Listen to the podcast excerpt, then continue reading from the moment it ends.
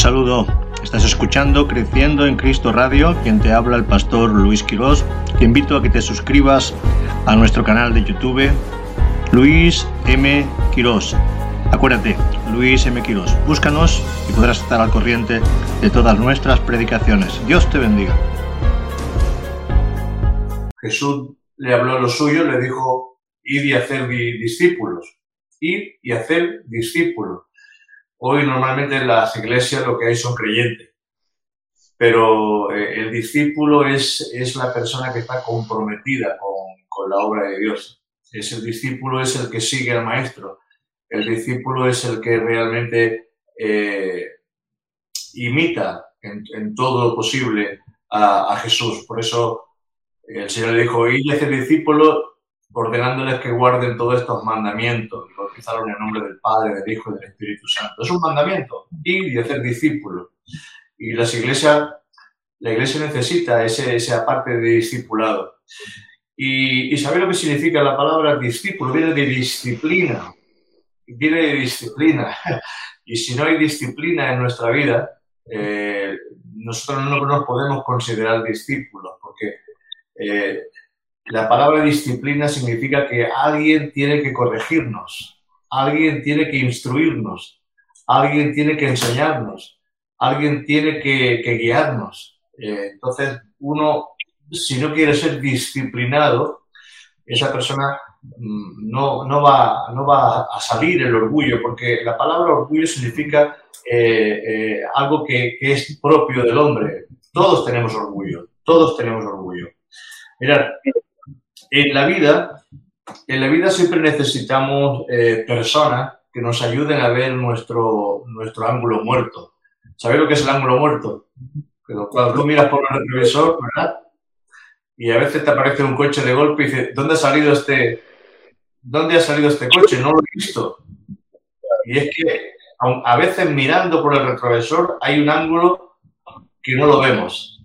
Y eso nos pasa muchas veces en nuestra vida cristiana tenemos ángulos muertos que, no los vemos y necesitamos eh, hermanos, personas, eh, pastores, líderes, eh, nuestra propia mujer, los propios, incluso hasta un niño, nos puede corregir muchas veces en cosas que, que hacemos mal, porque nosotros no nos vemos la, no nos vemos lo que hay, lo que hay malo. Y cuando alguien nos corrige, muchas veces no queremos ser corregidos.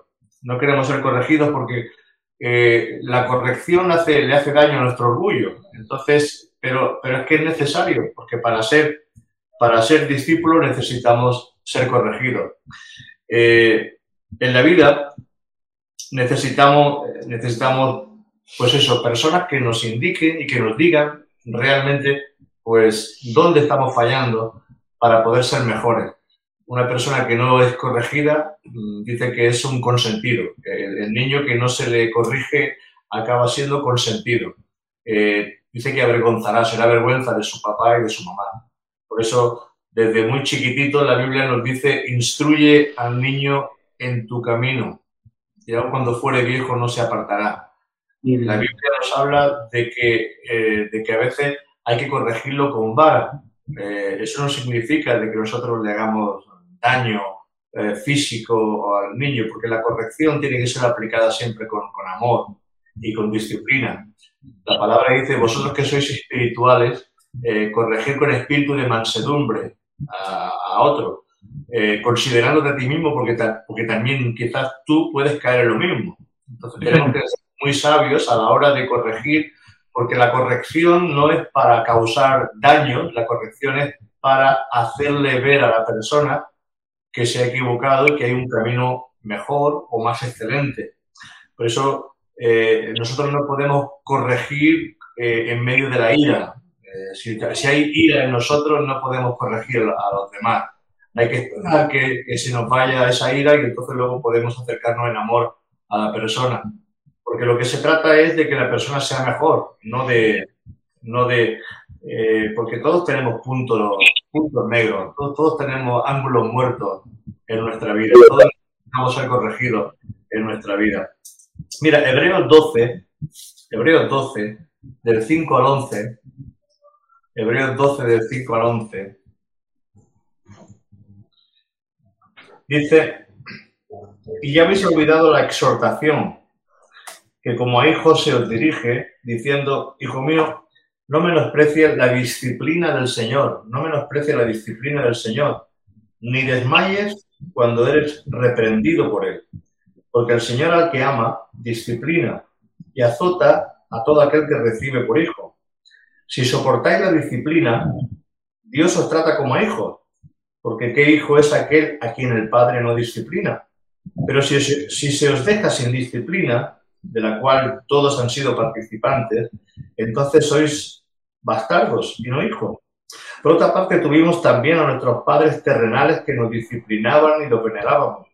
¿Por qué no obedeceremos mucho mejor al Padre de los Espíritus y viviremos? Y aquellos ciertamente por pocos días nos disciplinaban, como a ellos les parecía, pero a este para lo que nos es provechoso, para que participemos de su santidad. Es verdad que ninguna disciplina al presente parece ser causa de gozo, sino de tristeza, pero después da fruto apacible de justicia a los que en ella han sido ejercitados. La, disciplina es necesaria eh, en, todas las áreas. Una persona que no, no es disciplinada ni se ha disciplinado mm, no será útil en el reino.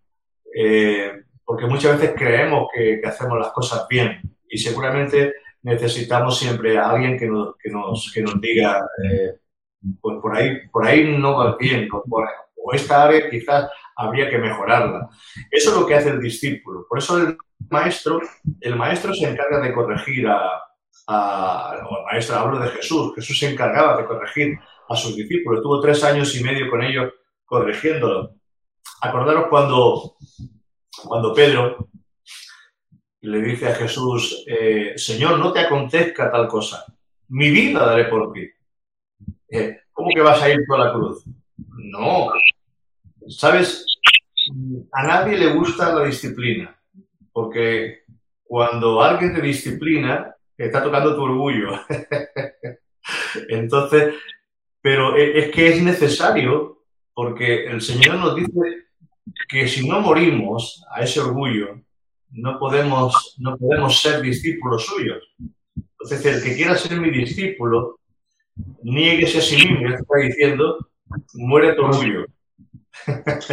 Toma la cruz, está diciéndote, sufre y sígueme.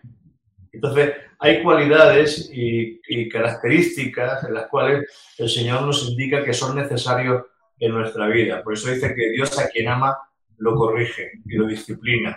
Dios a quien ama lo, lo, lo, encamina hacia un camino mucho mejor.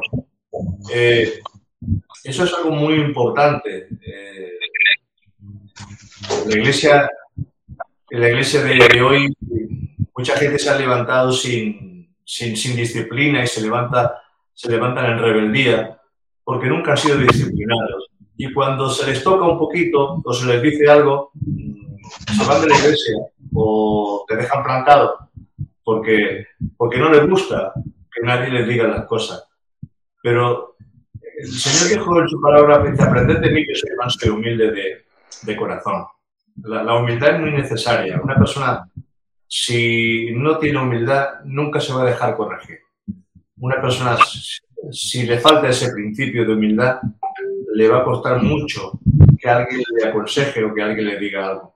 Pero es necesario. Eh, son los, son los, son los principios. Si queremos ser discípulos de Jesús. Si queremos ser discípulos de Jesús, eh, los, viernes aprovechamos un poquito a hacerle pues, esa, enseñanza de discipulado, de liderazgo, de, estar en esos lugares donde mm, el Señor quiere, levantarnos como, hombres y mujeres de Dios. Pero es que esto quizás es el, el, fundamento principal. El fundamento principal es eh, enséñame, eh, corrígeme, eh, muéstrame, hazme ver, quiero entender, quiero, quiero aprender más. Entonces, dice la palabra y decía Pablo, dice, el que quiera ser sabio, hágase ignorante. ¿Por qué? Porque el que, el que ignora siempre estará preguntando y sabrá más. Pero el que dice que ya lo sabe todo, ese eh, al final no sabe nada. Por eso es muy importante que entendamos esto. Eh, tienes que estar siempre aprendiendo. En el Señor tenemos que estar siempre aprendiendo, siempre. Vamos a tener que estar aprendiendo. ¿Por qué? Porque si, nosotros no somos instruidos, eh, ¿cómo vamos a instruir a otros? Si nosotros no somos eh, discípulos de Jesús, ¿cómo podemos discipular a, otros, a otras personas? Si nosotros no, no nos dejamos, eh, ¿cómo le vamos a pedir a otros que se dejen? Por eso eh, Jesús nos, nos, enseñó con su ejemplo. Fijaros, Juan 13, él nos enseña cómo, dice que en ese momento de la cena, él coge la toalla y se pone a lavarle los pies a, sus discípulos. Dice, vosotros ahora no entendéis lo que estoy haciendo. Pero fíjate que va Pedro. Y Pedro le dice, Señor, si eh, tú no me tienes por qué lavar los pies, no, no, no quiero que me laves los pies. Y Jesús le dice, le dice claramente a Pedro, Pedro, si no te lavo los pies, no tienes parte en este asunto. Eh, fijaros cómo es necesario eh, que el Señor, el que el Señor haga obra en cada uno de nosotros. Eh, un evangelio o, un cristiano que no pasa por esos procesos va a ser un cristiano inmaduro siempre, eh, porque lo primero que se nos pide es aprender a soportar. Pablo le dice a Timoteo, tú sufres sufre aflicciones como buen soldado de Jesucristo. Sufre, sufre aflicciones como buen soldado de Jesucristo. Y, y la persona que no quiere sufrir aflicción eh, es porque ha sido consentido o porque no ha entendido todavía lo que es el, reino de Dios. El reino de Dios es un reino de... Jesús lo dijo, en el mundo tenéis aflicción, a confiar porque hemos vencido, ¿verdad? Fíjate que Pedro, Pedro intenta corregir al maestro. Pedro intenta corregir al maestro. Señor, no te cosa. Pero bueno, nos damos cuenta de que de que todos tenemos que ser corregidos. Fíjate, hasta el apóstol Pedro fue corregido por Pablo. Vamos a leer esto, no quiero alargarme mucho, a las 8 acabamos. Gálatas, Gálatas 2. Gálatas 2, a ver si encontramos por aquí, detrás de Corintio.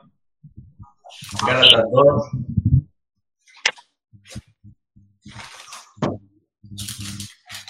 Verso 11. Fíjate, Pedro, el apóstol Pedro, eh, él comía con, comía con los gentiles tranquilamente. Eh, no, le importaba nada.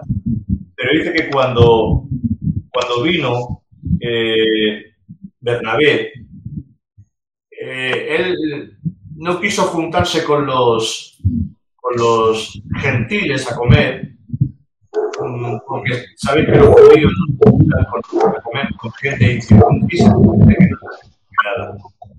Y Pablo, viendo la hipocresía de Pedro, le, le reprende.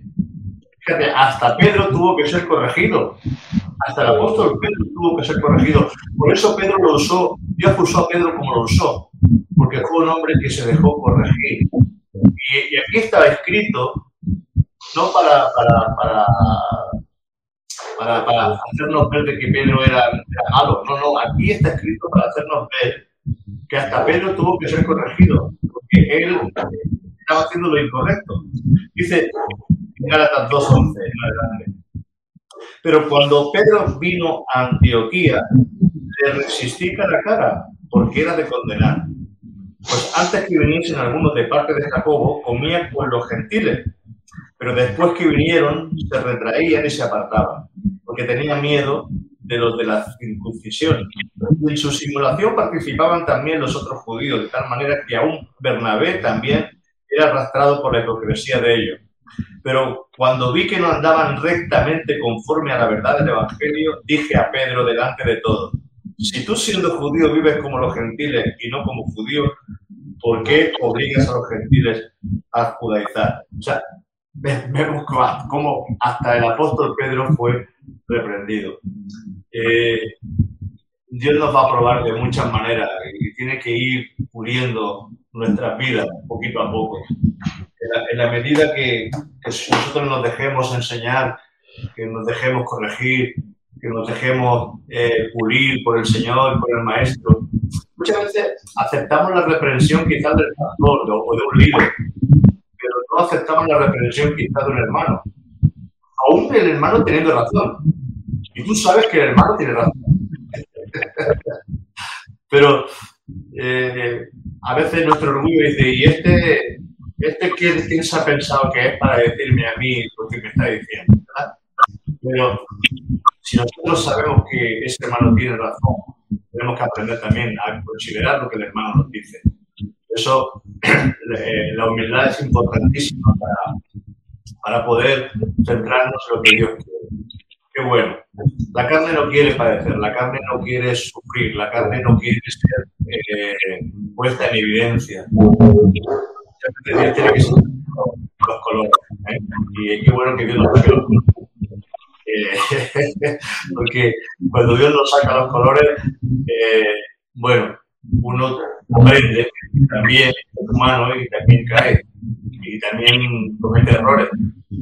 Nadie es perfecto. Pablo dice que diga que no caiga, eh, el que diga está firme, mira que no caiga. ¿eh? O sea que tenemos que aprender. Primero, y acabo, ¿qué es un discípulo? Una persona que se deja discipular. De la palabra discípulo viene disciplina. Disciplina es corrección, disciplina es enseñanza y disciplina es que nosotros necesitamos ser guiados y necesitamos ser instruidos. Si a un niño no se le corrige desde temprano, ese niño al final acaba siendo una persona que va a avergonzar. Si a un cristiano no entra en esa disciplina o no entramos en esa disciplina del Señor, eh, nosotros no vamos a ser unos cristianos que vamos a madurar. Siempre seremos niños con la chupeta. Y yo creo que es tiempo de que Dios nos quite la chupeta eh, cuando una, un cristiano crece se le da responsabilidad, pero cuando un cristiano se da responsabilidad y no ha crecido, lo que hace es al Padre, a la Iglesia. Ahí quizás a veces fallamos de poner eh, personas que quizás no han crecido espiritualmente en el ministerio con el Señor. A veces porque no hay más remedio, otras veces porque pensamos que le hacemos un favor. Pero, hermano, la, Biblia es muy clara. No podemos poner personas que no sean realmente discípulos, que no estén llenos del Espíritu Santo, que no estén siendo instruidos en el Señor en puestos que luego le va a venir grande. Lo hemos vivido eh, y hemos pasado por, muchas cosas, seguiremos pasando por muchas cosas, pero de todos de todo tendremos que aprender. De estas cosas vamos aprendiendo. Amén. Doy, Señor, lávame los pies, la cabeza y todo el cuerpo si es necesario, Señor. Aquí estoy para que tú me corrijas, para que me instruyas, para que tú me hables. Y dice que la multitud de consejeros está el hombre sabio. Y qué bueno, vamos a aconsejar los unos por los otros.